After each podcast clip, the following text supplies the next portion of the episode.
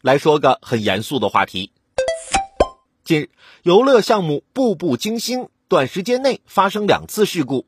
七月二十二号，天津蓟州一名游客在游玩该项目时突发身体不适，导致昏迷，在工作人员救助过程中坠落，后经抢救无效死亡。七月二十三号，湖北恩施一名十岁游客游玩时不慎从悬空桥上坠落，后经初步诊断暂无生命危险。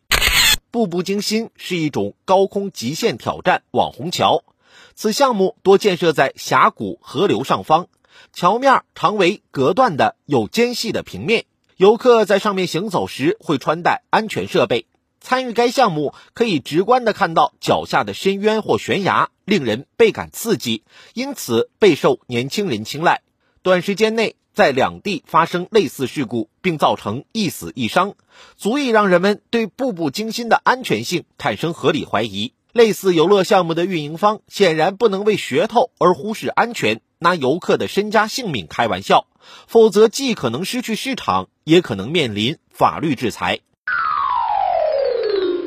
根据《消费者权益保护法》的规定，经营者对可能危及人身财产安全的商品和服务，应当向消费者做出真实的说明和明确的警示，并说明和标明正确使用商品或者接受服务的方法，以及防止危害发生的方法。同时，根据旅游法的要求，景区开放应当有必要的安全设施及制度，经过安全风险评估，满足安全条件。由此可见。经营者对游客应尽到绝对的安全保障义务，即其提供游乐的设施、开展的游乐项目应具备安全标准，满足安全条件。游客在参与项目时需要尽到基本的注意义务，除非有证据证明其有故意或重大过失行为，否则无需为侵害后果承担责任。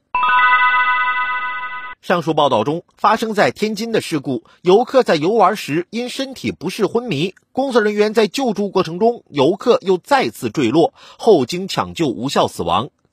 在湖北恩施事故中，男孩的安全绳突然掉落，该过程中只有同行的大人在施救，未见专业救援人员。由此，人们不免要追问：涉事景区为何均未实现对游客的成功救援？其是否有相应的应急救援预案和准备？究竟是设备不行，还是人员不行？总不能说出了事儿全凭游客自身运气吧？值得注意的是，据相关人士介绍，该类项目目前为非标项目，行业暂无明确准入门槛及相应统一规范标准，亦无统一规定的设计及施工单位，这确实是个问题，也亟待解决。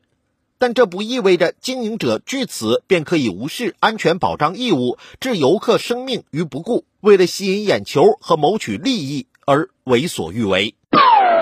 经营场所的任何微小安全疏漏，对游客来说都可能是天大之灾。一味突出惊险刺激而忽视安全保障，放任安全隐患的游乐项目，必将面临诸多风险和责任。经营者不仅可能承担民事赔偿责任，而且可能涉嫌重大责任事故罪。近年来，诸如玻璃栈道、摇摇桥等网红项目受到景区和公众的热捧，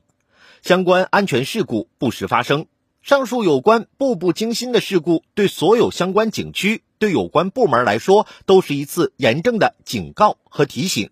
在事关生命和安全的问题上，不能有半点侥幸心理，要彻查。要严惩，更要举一反三，规范整个行业产业的运行。总之，不能让网红旅游项目一再吞噬游客生命。